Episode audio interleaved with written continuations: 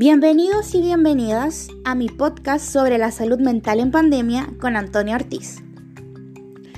El estrés, la ansiedad, la ira y tristeza son reacciones normales en un contexto de alta incertidumbre, más aún si también se ven afectadas la salud, el trabajo, los ingresos y la educación.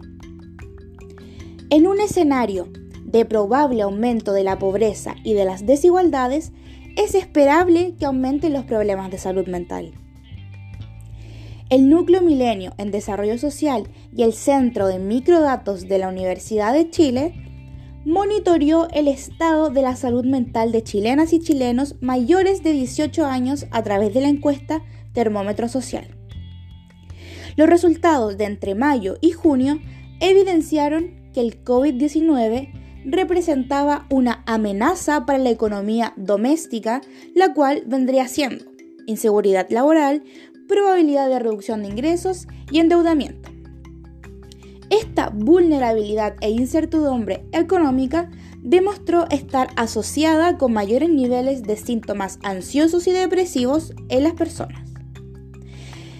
De septiembre a octubre, cuando un 77% de los encuestados llevaba más de cuatro meses confinado, predominaba la tristeza, preocupación y rabia. Ahora, el acceso a servicios de salud mental es limitado, siempre ha sido así. La pandemia y el confinamiento solo han agravado este hecho se requieren mayores esfuerzos para proteger la salud mental, garantizar el acceso a apoyo psicosocial y mayor cobertura de tratamientos en el sistema público y privado de salud.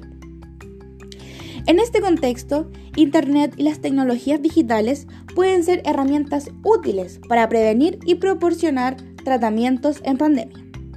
Esto junto a medidas estructurales, apoyo gubernamental para proteger el empleo, redes de seguridad ante la pérdida de ingresos y programas para evitar el sobreendeudamiento. La estrategia de salud mental en situación de pandemia debe ser integrada y universal, con enfoques de derechos de género, de curso, de vida, de inclusión y equidad. Ahora, pongamos en ejemplo todo lo que ha pasado últimamente en estos dos, aproximadamente dos años de pandemia. Se ha visto muy, pero muy afectada la salud mental. ¿Por qué? Pongamos el ejemplo de nosotros los estudiantes. De un día para otro se cambió completamente toda nuestra rutina diaria de ir al colegio o liceo. Antes, tiempos de no pandemia, uno se levantaba dependiendo. Personalmente yo me levantaba a las 7, me levantaba, me duchaba, tomaba desayuno, me vestía, me lavaba los dientes y me iba al liceo. Llegaba aproximadamente 8, 8, 5 al liceo. Y eso mucha gente lo ha hecho. Llegaba al liceo, uno eh, llegaba a sus clases, todo bien. Después llegaba a las 4 o 5 de la tarde, de vuelta a su casa, uno almorzaba, a dormir y de nuevo el otro día, así todos los días la rutina. Ahora, ¿Qué hacemos? Despertamos 8 de la mañana, nos levantamos, prendemos el computador y listo, las clases. Muchos niños, adolescentes y padres que son profesores no tienen el espacio necesario para poder realizar sus clases en el caso de los profesores. Eso mismo es lo que hace que uno se frustre. En el caso de los niños pequeños o de los adolescentes, si ellos están en clase y no tienen su propio espacio para poder realizar sus clases, se frustran. Obviamente se frustran y es entendible por qué.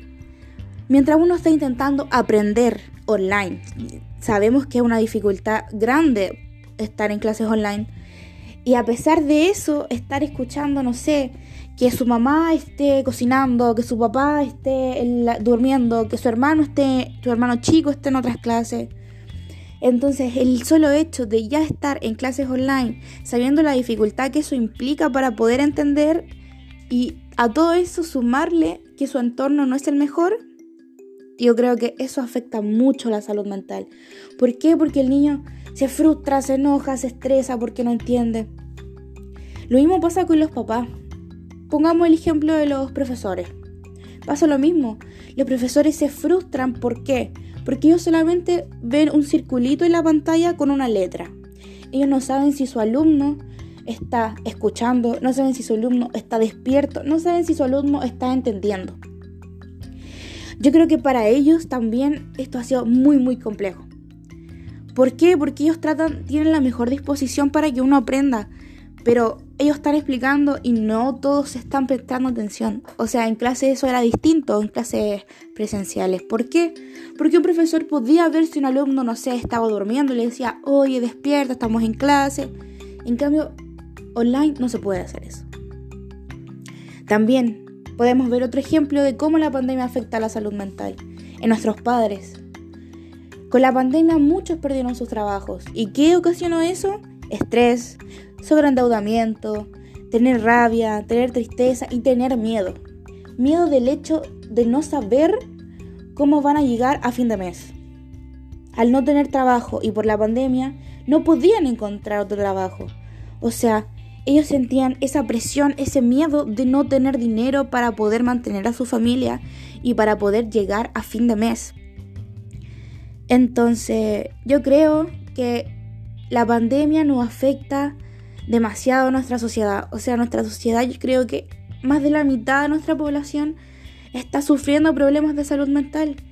Pero la gente, no sé, siento que es como un tema tabú la salud mental, como que dicen, ay, ¿cómo vas a estar mal por eso? Ay, ¿cómo vas a estar mal por esto?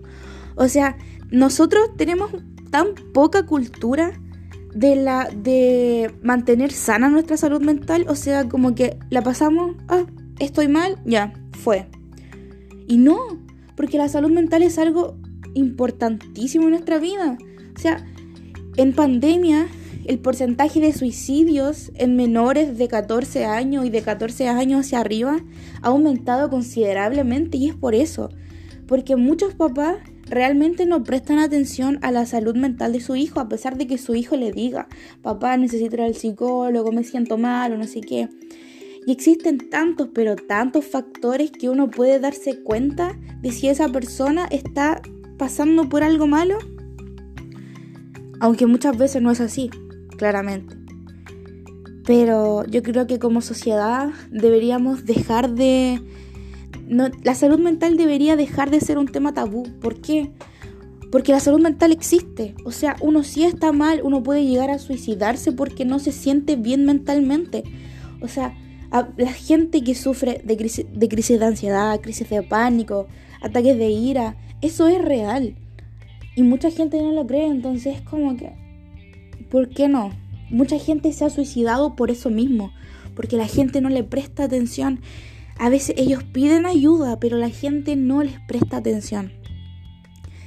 Entonces yo creo que como sociedad deberíamos aumentar nuestra cultura en la salud mental deberíamos tener el conocimiento de que la salud mental es importante y que hay que cuidarla como si fuese una enfermedad cualquiera, como si fuese diabetes, como si fuese cáncer, como si fuese eh, problemas a la tiroide.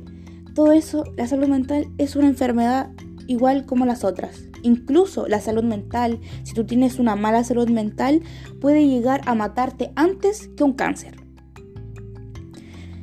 Entonces yo creo que como sociedad tenemos que pensar en eso y tratar de estar pendientes siempre de nuestro círculo, de nuestros amigos, de nuestros papás, de nuestros primos, tíos.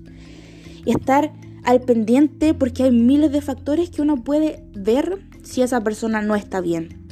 Y no dejarla sola. O sea, a nosotros no nos cuesta nada mandarle un mensaje a alguien, decirle, hola, ¿cómo estás? Espero que tengas un lindo día, cuídate mucho. Eso no cuesta nada, preguntarle cómo está, cómo se siente, eso deberíamos tenerlo siempre. Saber que esa persona y que esa persona sienta que nosotros estamos preocupados por ella o él. Así que, en fin, espero que les haya gustado mi podcast sobre la salud mental. Bye.